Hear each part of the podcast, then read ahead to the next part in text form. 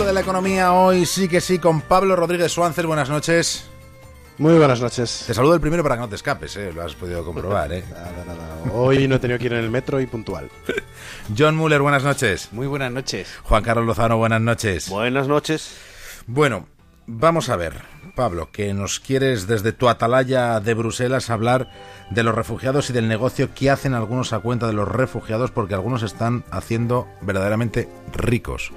O incluso habría Sí, que decir, mm, utilizar algún otro tipo de epíteto para poner a ricos. Pues eh, es un negocio que mueve mucho más dinero del que, mm, del que podíamos pensar en el sector privado. Porque uno cuando piensa en la colocación de los refugiados siempre lo asocia o bien al gobierno o a la labor de las ONGs. Pero no siempre es así. Hay un artículo muy interesante en Bloomberg Business em, sobre dos hermanos noruegos, los hermanos Adolfsen, dos hermanos en la cincuentena que están entre los más ricos del país y que eh, gestionan una empresa que se llama Hero Norway, que es la segunda empresa de Europa que más eh, ingresos y beneficios tiene en la gestión de la acogida de refugiados. Entonces cuenta el artículo cómo países como Noruega, Suecia se han visto sobrepasados por el flujo de refugiados de 2014 y 2015 y cómo incapaces el Estado de reaccionar por no tener los medios a disposición inmediatamente ni la flexibilidad necesaria para crearlos, ha recurrido al sector privado para colocarlos. Entonces, por ejemplo, Hero Norway, eh, la empresa de los dos hermanos, eh, le cobra al Estado noruego, al Estado sueco, una cantidad fija de entre 35 y 75 dólares eh, al día por algunos de sus centros. Tienen varios tipos de centros, unos de llegada nada más cuando salen del avión al llegar al país, otro donde están una, ahí pueden estar dos o tres días, otro donde están algunas semanas para ser interrogados o han estudiado su caso por las autoridades del país, y otra donde se quedan a vivir durante más tiempo una vez que les ha sido concedido el, el asilo, si se les concede. Entonces cobran eso entre 35, 30 y 75 dólares eh, por día. La empresa, que se la compraron ellos en, en 2014, ha tenido unos ingresos de más de 60 millones de dólares en el año 2015 y unos beneficios casi cercanos a los 3 millones eh, de dólares. Pero pone el, ejem- también el ejemplo de una suiza, de ORS Services, que es la más grande de Europa, dice, em, que ha generado 99 millones de dólares en beneficios en el último ejercicio em, eh, registrado. El artículo va mucho más allá, em, habla también de, del negocio de, los, de ellos dos, de cómo se han convertido en dos de las personas más ricas de, de todo el país, de cómo compraron esta empresa por 22 millones eh, de dólares, una empresa que tiene muchos años de, de experiencia en la gestión de, refugiados o de, o de catástrofes, am, y habla de otro tipo de, mm, empresas similares eh, que hay en el, en el, en el norte de Europa. Con- Pone un ejemplo muy concreto, por ejemplo, de un emprendedor llamado Olamou, eh, que en 2014, viendo esta demanda, reaccionó rápidamente, encontró un edificio a las afueras de Oslo, logró alquilarlo en un, hospital casi abandonado por poco más de 10.000 dólares al mes y le cobra ahora 460.000 dólares al mes al, al Estado para gestionar la alimentación y el alojamiento de 200 refugiados. Entonces, como es un negocio tremendo, como el Estado, los Estados o no tienen la capacidad o deliberadamente han decidido renunciar a, a ella para dejarlo en manos del sector privado y cómo en 2015 y en 2016 es un sector em, sobre el que va a haber que tener un ojo muy muy cercano. Las ONGs desde luego no están nada satisfechas, ha habido quejas del servicio no es el servicios ah, no son los adecuados, que la privatización como sucede en sanidad no es la no es la adecuada, pero es obvio que, que vamos a tener que estar muy de cerca en, en el año 2016. La crisis de refugiados ni muchísimo menos está resuelta, va peor y todos los países van a tener desafíos muy similares. Pues muy, oye, muy interesante, eh, Suances. O sea, la verdad, como esta, esta, esta gestión privada de lo que es la atención a los refugiados. Bueno, y John, tú nos quieres hablar de una empresa española que está entre las tres pequeñas y medianas empresas más innovadoras de Europa.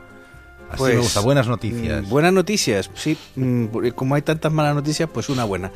No solo eso, además esta empresa que se llama OnTech Advanced Technology, eh, a pesar de este nombre, eh, su fundador es un ingeniero del EPE. eh, que se llama Juan Aponte y no hagáis bromas por favor porque es, No, un, no. es un lepero eh, singular es ingeniero ingeniero industrial formado en Sevilla formado en Lisboa es un hombre joven tiene 32 años ha fundado esta empresa y la empresa ha sido ha sido el éxito eh, de la último Consumer Electronic Show que se ha hecho en Las Vegas, que es donde se presentan todas las innovaciones tecnológicas del sector y bueno, pues se le han ido encima todos los vicepresidentes de las grandes compañías norteamericanas, de Taiko, de Honeywell, etcétera, buscando su innovación y han considerado que ha hecho una innovación rupturista. Este hombre, este ingeniero español, trabaja con campos electromagnéticos, campos magnéticos, y él ha elaborado una innovación disruptiva en el campo de la seguridad, de los sistemas de seguridad perimétricos, con eh, una peculiaridad que él ha descubierto y que ha aplicado tecnológicamente, que es que el cuerpo humano es un conductor eléctrico y como tal genera un campo electromagnético, pero la gracia es que el campo electromagnético humano es distinto del campo electromagnético de un pájaro, de un animal o de una cosa. Y entonces él lo ha usado pues para aplicarlo a la tecnología de la seguridad perimétrica.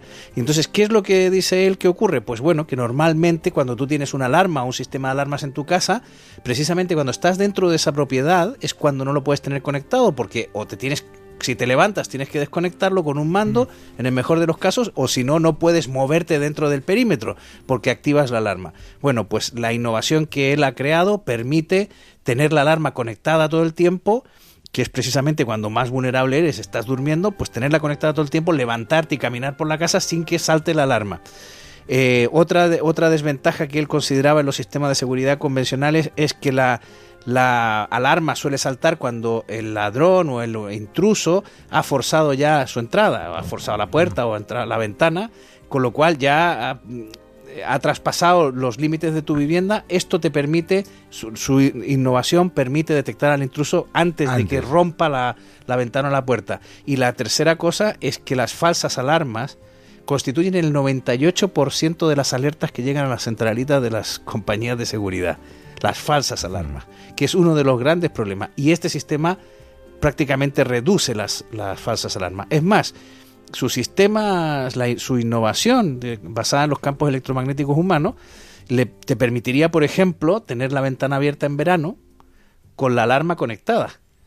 Eh, cosa que no podrías hacer de otra manera porque un pájaro o cualquier objeto podría entrar por la ventana. Hacer que se disparara la Y bueno, ha tenido tal éxito que ya eh, em, su empresa ha cerrado un acuerdo con la más importante de las compañías eh, de seguridad mundial que se llama ABT Security Systems y van a empezar a trabajar dentro de dos semanas en Estados Unidos en el desarrollo de su tecnología. Pero no solo eso, sino que lo que tú decías, la Unión Europea se ha fijado en este invento y la ha seleccionado entre las tres empresas europeas que pasan a la segunda fase de su programa de innovación de pymes le entregan 50 mil dólares para que haga 50 mil euros para que haga un plan de negocio y si pasa a la tercera fase, tenía un 3% de posibilidades de pasar a esta fase. Si pasa a la tercera fase, ya la Unión Europea le dará hasta un millón de euros para que haga un proyecto a fondo perdido, un proyecto plan de negocio de viabilidad de su empresa. A mí me parece notable eh, que un innovador eh, haya español además haya conseguido bueno pues poner su empresa en el primer plano no tecnología pues punta aplicada al día a día así así sí, claro que es al final la, tecnología que luego resulta rentable la que se puede ahora estamos hablando de un ingeniero de 32 años formado entre Sevilla Lisboa y Madrid eh, del EPE, como he dicho, eh, bueno, eh, un español de pro. Que... Sí, sí, sí, Oye, Juan Carlos, tú nos quieres hablar de redes sociales porque Instagram se impone a Twitter. Sí, mira, yo me hago una cuenta de Twitter el día de Reyes y ahora me dices que Instagram se impone a Twitter. Así nunca voy a terminar. antes, antes que os quiero decir algo, ¿no? Eh, para aquellos que piensan que, que los que no tienen Twitter son unos antiguos, e incluso para los que piensan que ya han dado un salto a la modernidad porque llevan con su cuenta dos semanas escasas. efectivamente, que es mi caso. No quiero mirar a nadie. Sí, yo os diré, dos semanas. Os diré que estáis desfasados. ¿eh? Desfasados. ¿Por qué? Porque, por, como muy bien decía David en el enunciado, em, Instagram se ha comido a Twitter. ¿eh? La red social de fotografía, Instagram, ya supera los 400 millones de cuentas activas frente a los 320 millones de usuarios activos que estáis en Twitter. ¿eh? Es una historia que además eh, es, más llamativa no solo por las cifras, porque, porque Instagram, eh, entre los usuarios de Instagram, se comparten 80 millones de imágenes al día y que provocan unos 3.500 millones de likes, de me gusta por jornada. ¿Eh? Son cifras apabullantes, pero además esto tiene más peso todavía si se tiene en cuenta que Instagram apenas lleva cinco años, ¿no? Fue creada hace cinco años nada más por Kevin Systrom y Mike Krieger, que lanzaron este proyecto, un proyecto que también recordemos que hace apenas tres años fue comprado por el fundador de Facebook, Mark Zuckerberg, por unos mil millones de euros. Mark Zuckerberg, que además de, de Instagram y Facebook, Facebook. por su pueblo, también tiene WhatsApp. O sea, Sí, sí, que vamos, que es tiene el, es, el, ahí- es el gran emporio. ¿Cuál es el secreto que dicen los usuarios de Instagram? ¿Por qué les gusta más? Aparte del- del- de, de- de la parte de novedad que pueda tener, pues evidentemente la creatividad, ¿no? Estamos hablando de un formato que se basa en imágenes, que incorporó vídeos no hace tanto, con lo cual permite que, que también permite un, un mensaje corto, ¿eh? Sí, sí, sí, claro, al, claro, claro. al- al hacerlo, pero que sobre todo potencia y desarrolla la creatividad. Instagram además ahora mismo lo que está en lo que está trabajando o está empezando a trabajar es en la en la aplicación de toda de toda esa creatividad para el desarrollo comercial de las empresas. Así que yo creo que, en fin, no sé si tienes cuenta en Instagram, David. No, no, pero- no, no, no, que va, que va, pero, Pero es ya que sabes. aquí, aquí todos son deberes o todos son... Pedro Pablo González, Yo buenas tengo noches. cuenta en Instagram y hay una- un apartado que no has dicho que es mucho mejor. Es mucho A ver. más calmado y te quitas de tantos trolls y sorpresas que hay. en Bueno, eso también es verdad Porque que al lo dicen final- los usuarios, Al ¿eh? final, tú No tienes, no tienes amigos que no te interesan. no Efectivamente, tienes- y acabas conectando con personas que tengan tu hobby de actividad Eso es. deportiva o lo que quieras de todo el planeta, porque tienes seguidores de sitios muy extraños y acabas viendo, en este caso, fotografías o comentarios Eso es. de sitios y que son muy, muy interesantes. Y que incluso si viajas a un país te llevas la sorpresa, porque puedo hablar de ello, de que hay un seguidor de Instagram. Tú de puedes hablar de golpe- lo que quieras, claro. De golpe dices, oye, pues voy a acercarme, le puedes mandar un mensaje. A Rusia, En por este ejemplo. caso, no, en este caso era en Centro Europa, no es en Rusia, y es una actividad deportiva que puedes imaginar. Entonces, porque lo practicaba también, Pero, que es el decir, ciclismo. no te hagas el interesante, Pedro Claro. Pablo. O Y sea, entonces, si te vas por ahí, vas con, la él, bicicleta. Quedar Sí. con él y encima llevas- no solo eso, sino que llevas el decirte rutas y demás. O sea que la relación es mucho más. eh, es distinta que en Twitter. Es distinta que en Twitter. Es muy distinta. Pues yo creo que si Müller se abre una cuenta de Instagram, logra que le persigan funcionarios cabreados. Yo- o sea, el, el tema es que Facebook y todas las redes sociales lo único que hacen es eh, volverte a, que te descubra, a que te vuelva a encontrar aquel compañero de curso con el que no te quisis- no te querías volver a ver ni mantener ninguna relación con él o alguna novia que te detesta, exnovia que te No, pues que, en el, que en el- detestabas. En el, caso de Instagram, detesta. el porcentaje, digamos, de nacionales que siguen en una actividad, eh, pues, a mí es muy, muy, muy pequeña, que si todo el mundo es gente de fuera. Y me- me, me he fijado en gente de, desde Estados Unidos, de, de Alemania, incluso desde Japón, que le sigue mucha gente extranjera. Cuando al final a veces, como decías, esas fotografías, que son, algunas son espectaculares, Sí. eh, que la gente que lo hace. Porque además tiene esa mucho- actividad mucho filtro que te gusta o sí. ese hobby, pues se acaba. Otra cosa es el Facebook, que entras y, y- y- Y ahí sí que te- ahí vamos, hasta el conserje del colegio te descubre. Bueno, pues ya sabéis. Deberes. Bueno, deberes, deberes. Ya para los próximos reyes me voy a pedir una cuenta de Instagram. o si Pero no, con son- muchos seguidores. No, no, no, ya- no, Ahí, ahí- ahí hay que tener selectos. Ahí, De, yo- de a poquitos, de a poquitos, que tenemos que hablar del Banco Central Europeo, que ya, ya os quiero ver, os quiero ver ahí con una opinión correcta. Porque sigue, parece el guion marcado, a diferencia de lo sucedido en diciembre, el BCE sí ha cumplido con las expectativas del mercado, incluso las ha superado al sugerir que los efectos del petróleo sobre la inflación, que no acaba de arrancar, obligarán a revisar sus políticas. ¿Cuándo? Pues es en esa reunión que va a mantener en marzo. Así es, la reunión de hoy, como se esperaba, ha servido para confirmar que los tipos de interés se mantienen un mes más en sus mínimos históricos, están en el 0,05% y que la facilidad de depósito de momento repite al menos 0,3% aprobado en diciembre. De cara al futuro. we we have to take seriously Tenemos que tomarnos en serio el hecho de que los precios bajos del petróleo se van a mantener durante mucho tiempo y tendrán efectos secundarios. Por eso definitivamente tenemos que tomar contramedidas. take action against. Bueno, pues los próximos ajustes, sin embargo, podían centrarse, entre otras variables, en esa facilidad de depósito. It will therefore be necessary to Será review necesario, por tanto, revisar y posiblemente reconsiderar nuestra política monetaria en la próxima reunión a principios de marzo, cuando estén disponibles las nuevas proyecciones macroeconómicas que cubrirán hasta will 2018. also cover the year 2018. Y además de facilidad de depósito a los bancos, los que dejan el dinero, ese digamos margen negativo para que dejen menos y circule más entre la población, también se sugiere desde el BCE la posibilidad de aumentar la cuantía actual de los estímulos como los 60.000 millones de euros que destina cada mes a la compra de deuda. Bueno, pues estímulos variaditos y alguna medida que llegue más directamente a la sociedad o solo a los estados y a las empresas. Al final todo acaba llegando Müller. Todo acaba llegando y todo, pero es increíble. Hoy estaba hablando con un economista eh, que además ha tenido alguna responsabilidad ministerial en este país y me decía, es increíble, no voy a revelar su identidad, es increíble eh, que con la cantidad... ¿Y puede volver a ser mm, titu- eh, algo tocado en economía? Puede, puede. Vale, Vale, pero sigue. Se sorprendía diciendo, es increíble que con la cantidad de dinero que se ha chutado al sistema casi no haya inflación. Y es así, esto es uno de los fenómenos más aberrantes eh, de la economía moderna, donde todos los manuales de Samuelson hasta hoy están eh, demostrándose fallidos porque efectivamente después de toda la inyección de, de liquidez de la, en la, la creación de balance de los bancos centrales, pues mira, la- de hecho hoy lo decía Draghi, no decía la debilidad de los precios es más allá de lo que pensaba. Mm, Bueno, pues eso significa que el activismo de los bancos. Yo creo que esto del estímulo, esto es importante entenderlo también desde el punto de vista de la fisiología, ¿no? Y en la economía también pasará. Una vez que tú, que, que el nivel, el umbral de estimulación se supera, ya no sirve de nada. Esto es como con los tipos de interés. Los tipos de interés cuando ya tienden a cero, pues ya no funcionan como política monetaria. Bueno, pues tú puedes seguir chutándole estímulos al cuerpo y hay un cuando ya te acostumbras a tomarte un café por las mañanas, casi pides otro. Y cuando te acostumbras a dos, pues pides tres y al final acabas muerto, ¿no?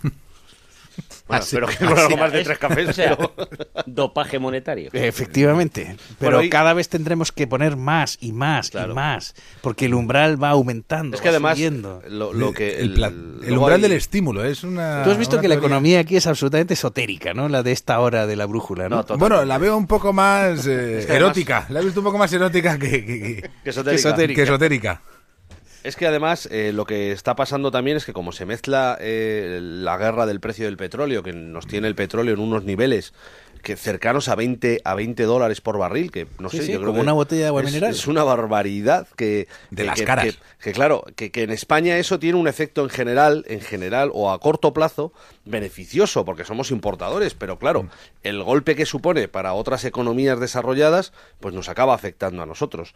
Pero más allá de esto, eh, hoy también eh, hay que destacar, creo yo, que las palabras de Draghi pues han ayudado por lo menos a separar a los mercados un paso del abismo, ¿no? Porque eh, han caído desde los máximos de septiembre del año pasado, han caído como un 30, un 30 y pico por ciento los mercados, más o menos. Y estábamos a punto de, entrar en un modo crash si es que no lo habíamos hecho, ¿no? Porque los análisis técnicos estaban hablando de los 8.200 en el IBEX, etcétera, etcétera. Bueno, esa, esa especie de promesa de Draghi de que en marzo va a tomar medidas que ya veremos cuáles son, porque efectivamente, como dice Müller, eh, los estímulos llegan a un momento en el que, en el que tienen un efecto limitado, eh, ha permitido que los mercados, por lo menos hoy, hoy, se tomen un respiro. Ya veremos si consiste en un respiro prolongado en el tiempo, con lo cual pues dejamos atrás un poco este susto, o, eh, o, es algo más. Por otro lado, luego las economías mundiales tampoco, no sé, sí es verdad que los emergentes están mal, Brasil está muy mal, pero el resto de las economías mundiales no están en una situación como en 2008, ni mucho menos, ¿no? Yo creo que Estados Unidos tendrá un crecimiento que nos gustará más o menos, pero está más o menos controlado, por ejemplo, ¿no? Oye, David, hacerte una matización, mucho más barato que una botella de agua mineral, porque el barril de crudo tiene 159 litros. Ah, sí, no, yo había, había Y- cambiado pelo y- por y pelo, barril entero por botella. Claro, y, cerra- Claro. y cerrando a 28 dólares más o menos te sale a 0,17 el litro. Efectivamente. y un, dato, un efectivamente. dato muy inglés. Es seis veces más cara la pinta de cerveza que la pinta de petróleo. Así es. Sí, sí, yo, yo era, yo era como decía Ah, tú ibas uno a uno. antiguamente, pelo por pelo. Muy bien, muy bien. Suances, Sí, ¿Qué tres o cuatro ideas. Pues tú decides, o sea, tres o cuatro. Una buena noticia. Tenemos una nueva frase por fin. Sí. Llevamos viviendo del el euro y será suficiente, créanme, dos años. Llevamos viendo eso. Ya tenemos una buena. Tenemos el poder, la voluntad y la determinación de actuar. Y no hay límites a la hora de desplegar nuestros instrumentos de política monetaria. Hasta el infinito y más allá. Eso lo hubiera firmado No hay Churchill. límites. ¿eh? Lo hubiera firmado Claro, Churchill. es Y Lightyear. Maravilloso, totalmente. Pero ya tenemos una nueva frase que nos permite un poco más de juego, porque ya estamos un poco cansados de, de la otra. Ah, segundo, el, el- el poder taumatúrgico de Draghi es, es- es impresionante. Que cómo es, es capaz de mover las bolsas y de esperar. Sin volver a hacer nada, volviendo a ver la promesa de la promesa de la promesa de que prometeré prometeros algo. Es increíble la capacidad que tiene, cómo logra manejar perfectamente el tempo del mercado, sabe cuándo hay que decir algo y cuándo no hay que decirlo. Eso hay, hay que reconocérselo. eh, tiene un dominio del, del tempo perfecto y, y no es algo tan habitual en, en un banquero central. La tercera, efectivamente, eh, como decía Müller, lo de la inflación es una aberración económica, pero, pero al mismo tiempo es un éxito del BCE. Es decir, cuando en 2012, si no recuerdo mal, nos prometen esterilización, nos burlamos un poco de él. Oye, se cumple, han logrado mantener una inflación más baja incluso de lo que querían. Y el cuarto, yo creo que no le queda mucho más remedio en marzo que aumentar eh, las compras, es decir, que ya no sean Sí, 60.000 las compras de millones, se deuda, esperaba sí, eso en sí, diciembre, claro. eso va a haber que comprarlo por dos razones. Una, porque la situación sigue siendo mala y la segunda es porque su propio razonamiento casi acaba obligándole. El razonamiento de Draghi es seguimos haciéndolo y podemos hacerlo más, no porque no funcione, sino porque funciona. Y si funciona y lo necesita la economía, ¿por qué no voy a subirlo? Así que un poco más o menos se está acabando prisionero de su propia lógica y yo creo que para marzo no le queda más remedio. No sé si poner en negativo, todavía más en negativo, la facilidad de depósito. Yo creo que la experiencia de otros bancos centrales nórdicos, el danés sin ir más lejos, nos- o el sueco, nos dicen que no es algo que acabe Sí, funcionando muy bien y yo ahí no tengo muy claro que vaya a hacerlo. Mario Draghi.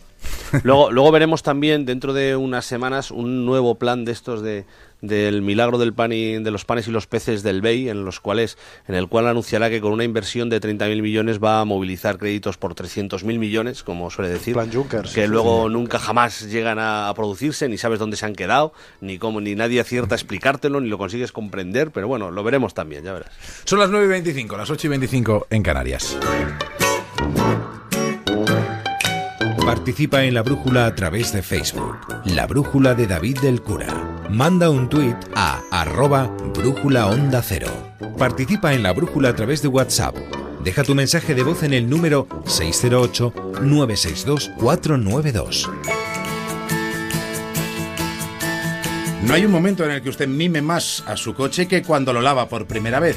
Solo piensa en dejarlo impecable, porque es su coche nuevo y no le vale cualquier cosa. Por eso, lo mejor es asegurar su coche nuevo con línea directa. Porque en línea directa le ofrecen un todo riesgo a precio de terceros. Llame ahora al 902 123 322. 902 123 322. Línea directa, una compañía Banking. Convierta su móvil en una pantalla de 300 pulgadas con las gafas de realidad virtual MVR y viva su experiencia en 3D. Publi.com. Contabilidad, impuestos, IVA. No dejes que tus dudas se conviertan en problemas. Si eres autónomo o empresario, el Club del Asesor es tu club. Están donde tú estás, son expertos profesionales y saben cumplir plazos y ajustar precios. Infórmate ya en clubdelasesor.com. La mayor red nacional de asesorías. El 21 de febrero vuelve el Zurich Maratón de Sevilla, campeonato de España que dará acceso a los Juegos Olímpicos de Río. Consigue una inscripción gratuita con la compra de las zapatillas New Balance edición limitada Fresh Foam Boracay, que encontrarás en todas sus tiendas especializadas de España. Tú puedes ser uno de los 13.000 corredores del maratón más llano de Europa gracias a New Balance. Infórmate en zurichmaratonsevilla.es y newbalance.es. Sabemos que después de un robo, la mayoría de las víctimas no vuelven a sentirse seguras en su casa. Pero como la compañía de alarmas más recomendada de Europa, también sabemos cómo actuar en segundos frente al robo para proteger tu hogar y lo que más quieres. Si supieras todo lo que sabemos, protegerías lo que más te importa con la alarma de Securitas Direct. Llama ahora al 945 45 45 o visita securitasdirect.es. A los que vuelan mucho, no podemos acercarle los destinos, pero sí podemos regalarles millas y canjeárselas por vuelos, noches de hotel o alquileres de coches. Gracias a Suma, el nuevo programa de fidelización de Air Europa. Suma, para los que de verdad vuelan. Llegan las rebajas a elarmariodelatele.com, tu tienda de moda online. Hasta el 70% de descuento más envío gratis en todas nuestras marcas. Hackey, Pepe Jeans, Hunter, New Balance, Fridays Project, Fred Perry, Double Agent. Solo hasta el 24 de enero, hasta el 70% de descuento más envío gratis en las rebajas del armariodelatele.com. Ahora o nunca, viaja al Caribe desde tan solo 780 euros. ¿Cómo? Mis vacaciones por solo 780 euros. ¿Dónde? En Punta Cana o Riviera Maya. ¿Pero cuándo? Para viajar de mayo a octubre. Reserva entre el 20 y el 31 de enero en el 902-300-600. En Halcón Viajes y Viajes Ecuador. Empresas colaboradoras de la LFP World Challenge. ¿Anda? Para mí que se han equivocado. Llámalo como tú quieras. Así son los precios del seguro de autos Mafre. Llama al 902-110-111 y sorpréndete. 902-110-111. Si no eres de Mafre es porque no llamas. Mafre, colaborador de Alicante, puerto de salida de la Vuelta al Mundo a Vela. ¿Sabes por qué son únicos los reportajes del club Gente Viajera?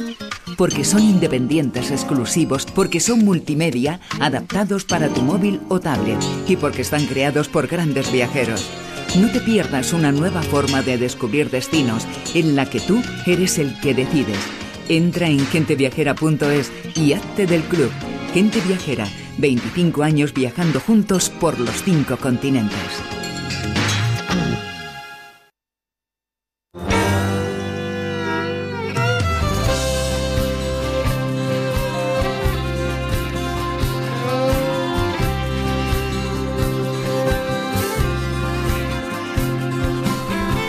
Aquí en la Brújula de la Economía con Pablo Rodríguez Suánces, John Muller, Juan Carlos Lozano, Pedro Pablo González, que está así a modo de, pues, a modo de, de figura siempre presente en la Brújula de la Economía. Pedro Pablo. Me han llevado muchas cosas, pero de figura presente. Estás de Yadro. Sí, quiero decir, porque, porque Sí. ahí, desde el primer momento, pues estás sentado aquí en la mesa y digo, pues claro, Pedro Pablo también. Pero como es jueves, aquí en la Brújula, eso significa que hablamos de emprendedores, de las ideas de los startuperos de cada semana, y eso nos lo trae David Robles, que además acaba de llegar de, de Davos. Qué David, frío, ta- buenas ah, noches. Buenas noches ya, sí. De verdad, que no era para tanto, ya te lo dijimos. Cuando, yo- ya te lo sí- dijimos, que yo 13 sí- grados bajo cero, pues no era para tanto un, Es, es- es un muy de jerseycito. Rebequita, de Rebequita para, Rebequita, un jersey, vuelta. ya está. Yo no sé si os disteis cuenta el otro día cuando entré con vosotros eh, que me temblaba un poco la voz. pero era de la emoción de vernos. No era de la emoción. Se fue el móvil al suelo, de todo, del frío. Es que estaba pegando cojetas a las puertas del restaurante para, para, para hablar. Qué frío, qué frío. Un metro de nieve. eh, pero, pero ¿por qué se hace esto en una estación de esquí? No se puede hacer en, en- en un sitio así de... En Tenerife, de- 23 de- grados de- hoy. sin ir más Y en invierno. Claro, qué necesidad, qué necesidad. La que hay que montar allí encima con los coches patinando con la nieve. Un- bueno, un- una locura. Pero bueno, luego tiene su puntito, ¿eh? Luego tiene su puntito. Claro. Que veis ahí a toda la gente que paso, que vengo, que tal, no sé qué. Dice, mira este. A ver, tu cara, tú, tú eras, eras, Eh, eras... eh, eh, sí, Del BBV. eh, ese, ese mismo. Pero muy interesante la experiencia, ¿eh? Muy, muy interesante. ¿Y qué? ¿Qué nos traes hoy? Vamos a empezar con West Cooking, ¿no?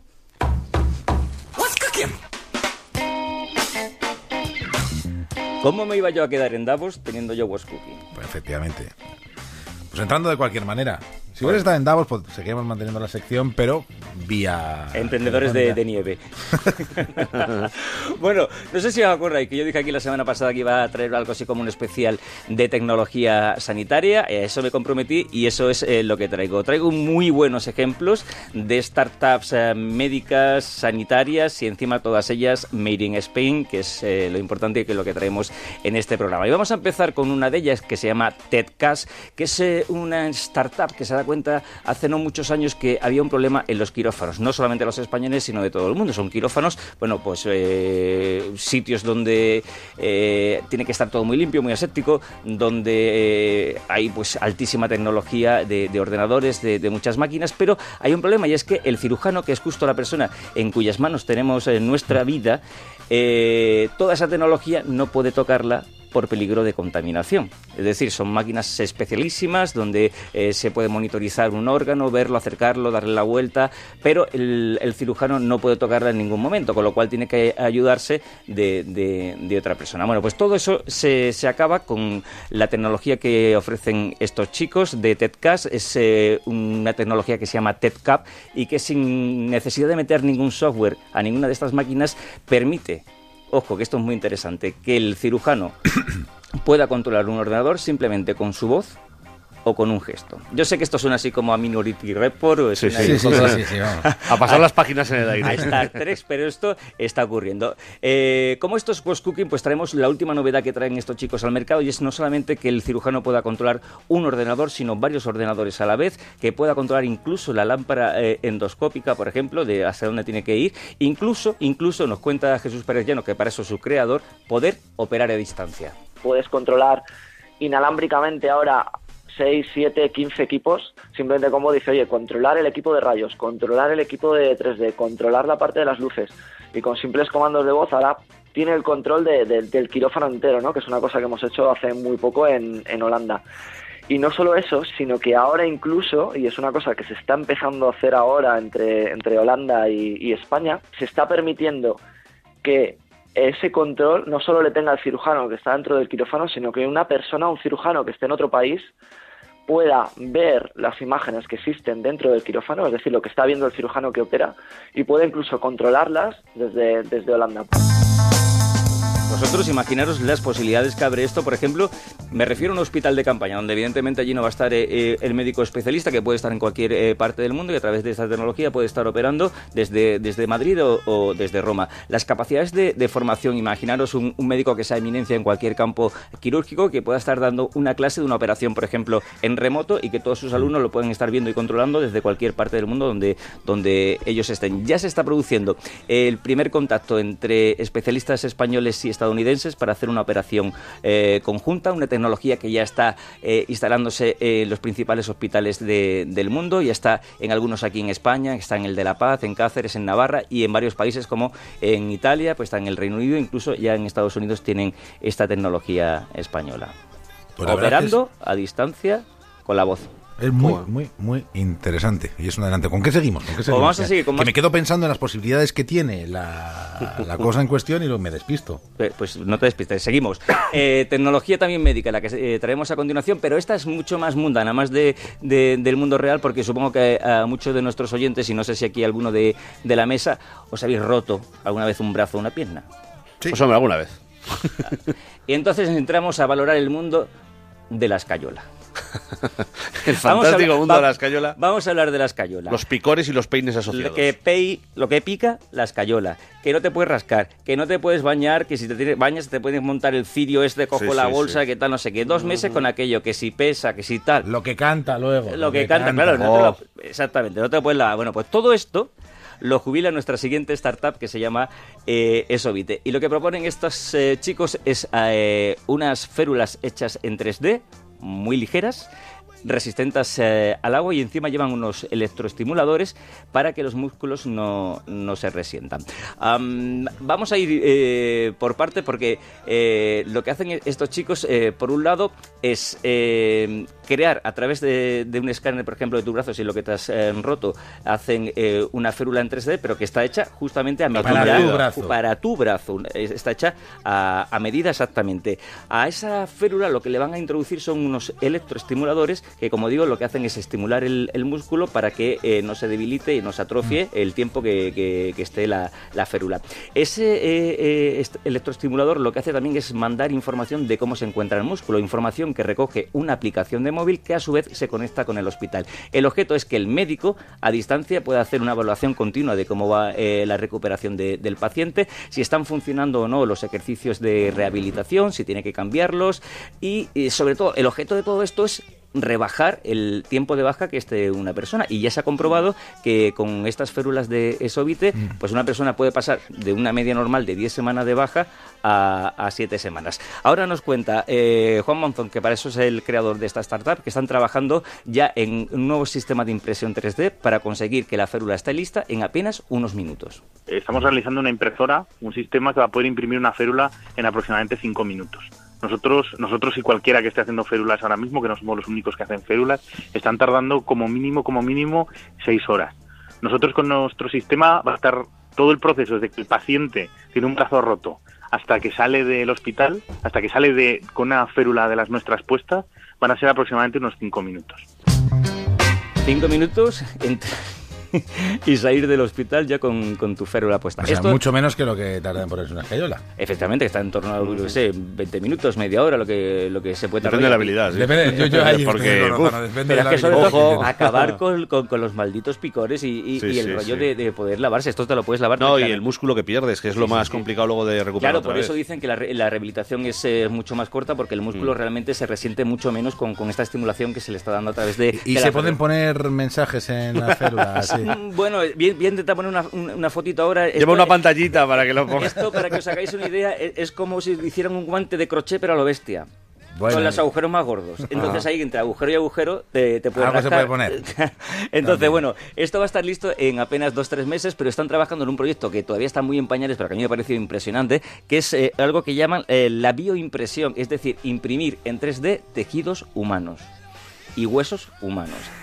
Imaginaros la posibilidad que tiene esto, por ejemplo, para un trasplante, poder hacer un, un órgano, el que sea que se vaya a trasplantar, eh, a, través de- eh, a través del tejido, a del tejido de- del, del propio paciente, evitar siempre el rechazo y como tú dices, por ejemplo, en un quemado de, de- tercer grado, por ejemplo, o lo que sea, podés eh, rehacer la, la piel en 3D a través de, de su, de su propio tejido. Deciros que ellos están mm, trabajando ahora mismo para implantarse en los 20 mejores hospitales de, de toda España, o sea que no les va, no les va nada mal. Y terminamos con hoy. Terminamos con tecnología sanitaria, pero esta vez eh, aplicada al mundo de la psiquiatría. Por lo que os traigo es una startup que, que se llama Brain Gaze y lo que propone es eh, hacer diagnósticos eh, a chavales para saber si tienen algún tipo de problema de hiperactividad o de atención simplemente con el movimiento de los ojos. Eh, sí, parece así una cosa también muy futurista, pero ya se está haciendo. Eh, esto funciona con, un software que lo que hace es eh, analizar los movimientos eh, rápidos de los ojos, son movimientos involuntarios, y con el software que han desarrollado estos chicos, es una startup catalana, pero con dos chicos holandeses al frente, han, desarrollado, como digo, una tecnología que es capaz de, de decir con una fiabilidad del 96-97% si esa persona tiene un problema de atención o, o de hiperactividad. Esto funciona con- con- por un lado, con un dispositivo que se llama rastreador de movimientos oculares. Es un aparatito que se coloca, por ejemplo, en la pantalla de- del ordenador y va a ir midiendo cómo, cómo mover los ojos. Y por otro lado, y esta es la novedad, es el software que es, el capa- que es, que es capaz de, de analizar esos movimientos y traducirlo a un diagnóstico, como digo, del 97% de si eh, esa persona tiene o no, eh, se le llama TDAH, ¿no? En, en- Sí, sí, sí. en- El déficit de atención, Esa- déficit de atención. Nos cuenta Laszlo Bax, que para eso es uno de sus fundadores, que ahora se están centrando sobre todo en diagnósticos infantiles. Eh, Básicamente ofrece al paciente un, videojuego muy sencillo que se juega durante unos 10 minutos y a base de los movimientos oculares que nosotros captamos mientras, mientras que un, un paciente, un, un niño está jugando a este videojuego, podemos determinar eh, con alta probabilidad si esta persona parece TDAH o no lo parece.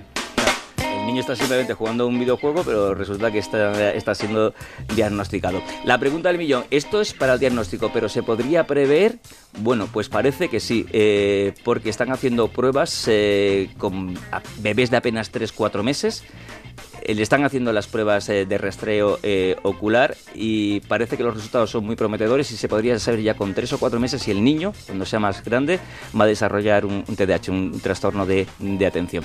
Eh, ya han completado, deciros por último, todos los trámites burocráticos y sanitarios, han validado ya este, este aparato, con lo cual funciona y ya van a empezar a trabajar con hospitales y, y con colegios. Así que muy interesante. Muy interesante tu especial de hoy sobre estas cuestiones sanitarias. Ya todas las eh, startups de las que hemos hablado están ya en Twitter porque siempre me preguntan cómo se llama, cómo se llama, cómo se llama. Ya la podéis ver eh, en el Twitter de Was Cooking, que es arroba wascookingocr o emprendedores arroba onda cero punto es. Si queréis, poneros en contacto con nosotros. ¿Tú tienes Instagram? Sí, pero no lo uso. Vaya.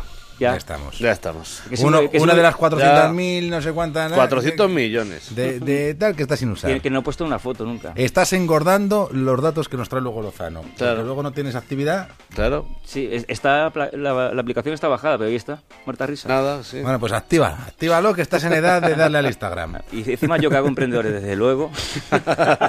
Señores, hasta la semana que viene. Hasta la semana que viene, Robles.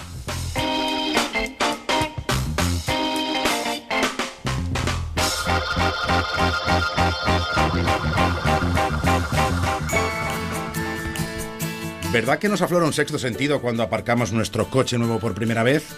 Puede uno tirarse una hora para encontrar el lugar perfecto, y es que no vale cualquier cosa. En línea directa le conocen bien. Por eso le ofrecen un todo riesgo a precio de terceros, porque para su coche nuevo solo vale lo mejor y al mejor precio. Llame ahora al 902-123-322. 902-123-322. Línea directa, una compañía Banquinter.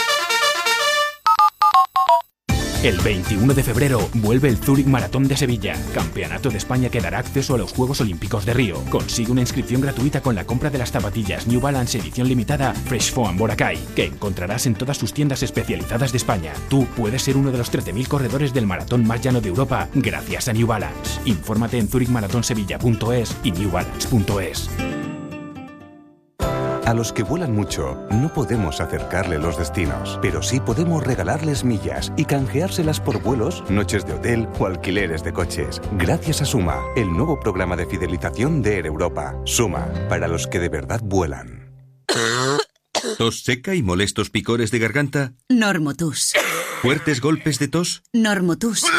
¿Hartos de no dormir? Normotus. Pide Normotus en tu farmacia, el tratamiento que combate los síntomas de la tos seca. ¿Y si tienes tos con flemas?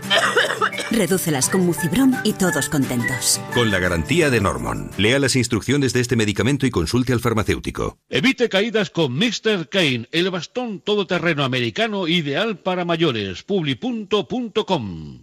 Cariño, estas vacaciones podríamos hacer un crucero, pero no sé si son todos iguales. ¿Qué va? Para un crucero la mejor opción es Costa Cruceros, porque ofrecen el mejor producto y cuentan con The Voice of the Seas y con Bruno Barbieri, un chef con siete estrellas Michelin. Entonces está claro, vamos rápido a Halcón Viajes y Viajes Ecuador. Reserva ya tu crucero Costa por el Mediterráneo en Halcón Viajes y Viajes Ecuador desde 949 euros. Además, disfruta de hasta un 10% de descuento en tarjeta regalo Halcón Ecuador. Con Costa Cruceros, Halcón Viajes y Viajes Ecuador, tu felicidad se multiplica porque la ves en los ojos de quien más quiere. Benvenuti a la felicidad al cuadrato. Me he quedado loca. Llámalo como tú quieras. Así son los precios del seguro de autos Mafre. Llama al 902-110-111 y sorpréndete. 902-110-111. Si no eres de Mafre es porque no llamas. Mafre, colaborador de Alicante, puerto de salida de la Vuelta al Mundo a Vela. Participa en la brújula a través de Facebook. La brújula de David del Cura.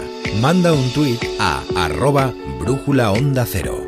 Participa en la brújula a través de WhatsApp. Deja tu mensaje de voz en el número 608 962 492.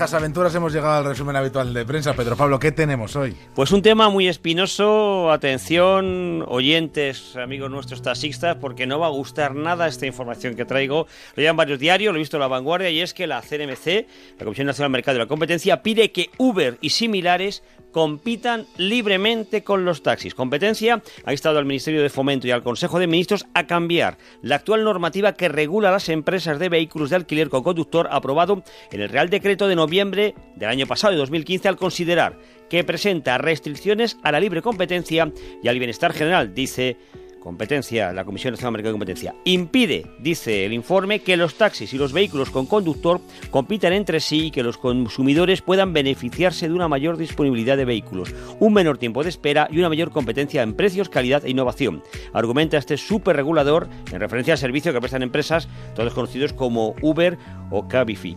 Y lo que es más importante, porque competencia advierte que impugnará dicha norma ante los tribunales. Bueno, pues parece que, quien tenga que tomar la decisión política se va a tener que enfrentar muy seriamente al sector del taxi.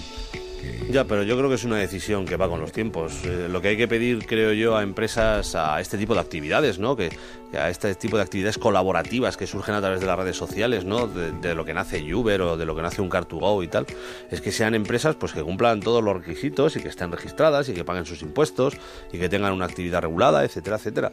Pero mmm, yo creo que en el, en el, momento en el que estamos, eh, por mucho que sea eh, muy perjudicial para un sector tan regulado como el del taxi, pues no podemos ponerle puertas al campo. El mensaje de las instituciones europeas es clarísimo. La Comisión Europea está claramente a favor, el Parlamento está muy a favor. Claro. Dicen no le pongan ustedes puertas al campo. Eh, no entran en detalles concretos de si un país debe eh, una modalidad concreta. Por ejemplo, aquí en Bélgica Uber Pop desapareció eh, pero sí que está Uber X mm. con conductores profesionales, es decir, ellos no entran en la modalidad exacta y, y, eso es, por supuesto, competencia de cada, de cada país, pero el mensaje es clarísimo, no le pongan puertas al campo, estamos en el año 2016 claro. y, y, no podemos y seguir pensando en una legislación obsoleta. Claro. Más novedades, hablando de automóviles, y voy a traer, bueno, lleva Der Spiegel, eh, luego lo he visto en periódicos nacionales y en una agencia, tres noticias relacionadas con Volkswagen, porque el titular de, de, del Spiegel es 18.000 millones en el horizonte. Y he dicho, pues eso es unos cuantos dinero. Y es que el Departamento de Justicia de Estados Unidos ha presentado una demanda civil contra Volkswagen por la supuesta violación de la Clean Air Act, popularmente conocida como Ley de Limpieza del Aire. De acuerdo con las informaciones facilitadas, la demanda podría costarle a Volkswagen hasta 18.000 millones de dólares. Lo cierto, dice este semanario alemán, es que ni siquiera los abogados más experimentados en Estados Unidos se atreven a predecir el resultado de este procedimiento legal. Por aquí, por Europa, recuerda que Volkswagen niega a la Comisión Europea que vaya a compensar con los famosos mil dólares, serían 950 euros, a los consumidores, a los clientes europeos. Aquí, dice Volkswagen, habrá reparación. Y lo que comentaba de las agencias es que hoy se ha sabido que en febrero, eso ya nos estará informando nuestros compañeros que tenemos por Bruselas, en este caso Suances, pues se va a declarar o se crea en el Parlamento una comisión de investigación del tema Volkswagen y hay 45 europarlamentarios y hay dos españoles. Dos españoles, uno del PP, uno del PSOE. Pablo Zalba. Del PP. Y adivinad quién es el del PSOE. ¿Os suena un exministro, don José Blanco, conocido como Pepiño Blanco? Ah, mira, tenía relación con gasolineras. Bueno, ahí van los coches, ¿no? Pues va a estar también esta aquí... comisión. Hoy teníamos aquí Pedro Pablo Matías Müller. Efectivamente. Que ha dicho que no. delegado Volkswagen ha estado con, Familia- con familia John, con la comisaria. Efectivamente. Aquí le han, pero aquí sí que le han instado. Han dicho que hay que ir hasta el fondo del escándalo. Saben la Comisión Europea que no se ha hecho ni muchísimo menos todo lo que se debía hacer, ni por su parte ni por la parte de las instituciones europeas. Y aquí por lo menos algo de presión, no mucha, pero algo de presión tratan de poner. Oye, yo los 18.000 millones de, de- de dólares me han dejado de, de piedra. O sea, eso. Eso sea la multa. La, pero esa Unidos. multa es comparable a la de alguna contaminación de petróleo. Que yo sepa, no. Sí, hombre, a la, a la de, a la de, valores, B- a ¿cuánto la de fue? BP Pero en su día, ¿no? BP fueron menos. Pero, no, no, jolín, ahora Vamos, no pero un poco menos. Sí, sí, pero bueno, estamos en, en- en cercana, magnitudes sí. de ese tipo. Sí. No, no, pero fueron, no, fueron 18.000 y pico la de BP. También de fue por ahí, 15.000 ¿no? millones Sí, de dólares. sí, Sí, sí, ver, perdona, Müller, que te, que te he quitado la palabra No, de la eh, boca. a mí la noticia de Volkswagen que más me ha preocupado en el último tiempo es la marcha del Q3 que fabricábamos en España y su sustitución por el, Por el A1. por el A1. Claro. Eh, me han comentado que el Q3 era uno de los periódicos que mayor innovación tecnológica requería, que mayor transferencia de innovación provocaba, eh, y hemos pasado a fabricar un coche que tiene mucho menos integración tecnológica, mucho menos y, y que plantea mucho más, eh, muchas menos exigencias, ¿no? El Q3 se ha- lo han enviado a una factoría en Hungría o lo van a enviar a una factoría en Hungría y me parece que ahí, yo no sé si o estamos poco vigilantes o poco atentos, pero a mí me gustaría mm, saber qué ventajas tiene fabricar el A1 y qué, y qué, de- y qué hemos perdido con la marcha del Q3. Sí, sobre o si existe algún tipo de compensación, porque lo que me parece, el automóvil es uno de los sectores, es el sector que más y más degenera en España y no nos engañemos. Y toda la industria auxiliar además va evolucionando conforme a las demandas que plantean las- las- los fabricantes. Y, y si, claro, bajamos en el cuanto al componente tecnológico, pues bueno, igual Eh, a mí me han dicho hoy, el comentario ha sido ese, creo que hemos perdido un coche que requería una gran integración tecnológica y vamos a ser un coche de menor nivel, ¿no? Oye, un apunte, un apunte sencillamente que nos hace un oyente, Roberto de Pucel, a través del Twitter. Dice, soy taxista y tuve que hacer dos exámenes del ayuntamiento para el carné de taxista y un largo etcétera. También hace un apunte, dice, hasta que particulares haciendo de taxi sufran un accidente con víctimas y pongan el grito en el cielo. Y es que es el problema, como decíamos, que tengan las mismas reglas de juegos que las tengan, porque mañana cualquiera de los que estamos aquí en esta mesa, pues por intentar de tener dinero o por situaciones laborales, podemos ser conductores de Uber y a lo mejor no pasar todos esos exámenes que un conductor profesional, en este caso un taxista, tiene que pasar, ¿no? Para luego aparte los impuestos, más luego aparte bueno, pues claro que tengan esas reglas, pero, es- eso se ellos- soluciona con un seguro Sí, sí, sí. Y, se- y- y luego las reglas del, del- de conducir pues son iguales para todos, que yo sepa. Oh, sí, sí, eso sí, la. Entonces, sí, Hombre, las necesidades de carnet serían también. Sí, pero piensa que un vehículo particular pasa una ETV, por ejemplo, cada cuatro años. Bien, pues que les exijan que la pasen Y en también. cambio, cada año, cada, seis, cada seis meses, eh, los vehículos que se dedican a- al sector del taxi, ¿no? Es, es un tema que es bastante espinoso. Otro asunto que, que veo en expansión es demasiado abusivas. ¿Y el qué? Y es que el Tribunal Supremo ha declarado nula las cláusulas suelo del Banco Popular tras desestimar los recursos interpuestos por la entidad y da la razón a la Audiencia Provincial de Madrid al considerar abusivas las condiciones de los contratos hipotecarios. No solo considera estas cláusulas abusivas, sino que también es abusivo que pueda exigir anticipadamente la devolución del préstamo por la falta de pago de cualquier cuota. Dice, en este caso, el Tribunal, el Tribunal Supremo, que no permite al consumidor evitar su aplicación mediante una conducta diligente de reparación. Esto, eh, en este caso, al Banco Popular le va a suponer un sobrecoste en unas circunstancias que está de venta de activos. No está la cosa... Sí, no es el mejor momento para el Banco Popular, claro está. Y yo lo que creo sobre esa sobre esa sentencia del Tribunal Supremo, que pues me parece muy bien, eh, es eh, que es para una serie de, de casos de contratos muy específicos. Pero aquí lo que estamos esperando en el caso de las cláusulas suelo por parte del Tribunal Supremo es que se pronuncie sobre la generalidad de las cláusulas suelo, es decir, si estaban bien, si además son retroactivas o no, si aplica retroactividad o no en esas cláusulas, etcétera. Yo creo que es lo que le falta por, por lo que todos estamos esperando que diga el Tribunal Supremo. Este es un caso muy específico y muy concreto que afecta a una entidad, pues, pues bien. Sobre noticias de empresa, leo en el Economista que Industria mañana ofrecerá ayudas a Altadis para impedir el cierre de la planta riojana. O en el español, nueva noticia, porque Avertis compra el 50% de autopistas central de Chile por 948 millones. Así que John Chile se convierte en el tercer mayor mercado de la compañía para Avertis. Y la noticia ahora que quiero cerrar, quiero analizar, es un titular que viene en la razón. A ver. Los adictos a las compras sienten un placer al comprar equiparable al sexo. Te Un decía que no era esotérico. Si es que yo en Mulet te lo he dicho al principio, la economía no es esotérica. Un es 7% erótica. de la- ¿Al sexo de qué tipo? Porque, un claro, 7% de es la población española puede padecer ese trastorno y ese porcentaje, de ese porcentaje, 8 de cada 10 son mujeres. La ansiedad comprando. Y es, dice el informe, que es similar a tomar el efecto de tomar chocolate o practicar sexo. Aquí cada uno saca Hombre, su vamos a ver, no es lo mismo Ir a un una centro tableta de comercial, chocolate que- tener sexo o ir a un centro comercial. Esto- Yo, salvo que Suances haga algún matiz en este sentido, no lo no veo. que Prefiero el chocolate. Magnitudes No, no comparables. se os escucha, no, no, no os oigo bien, el sonido no, no llega No, bien. a ver, mójate, suaste. Hombre, vamos a ver, por Pues las- favor. sí, sí. La sentencia de la anulación de las cláusulas estoy muy a favor, sí. Ahí nos hemos quedado. ¿Tú, John, también consideras que son tres magnitudes comparables? La compra, la práctica del sexo y la ¿El ingestión de chocolate. No, no, no, de ninguna manera. Mucho mejor el chocolate. No me metas en mal líos. No puedes comparar la compra con el chocolate. Y, y cada cosa a su debido tiempo. Además, en su orden. Pablo, John, Juan, Pedro Pablo, hasta la próxima. Chao. Un abrazo. Y con cuidado. noches.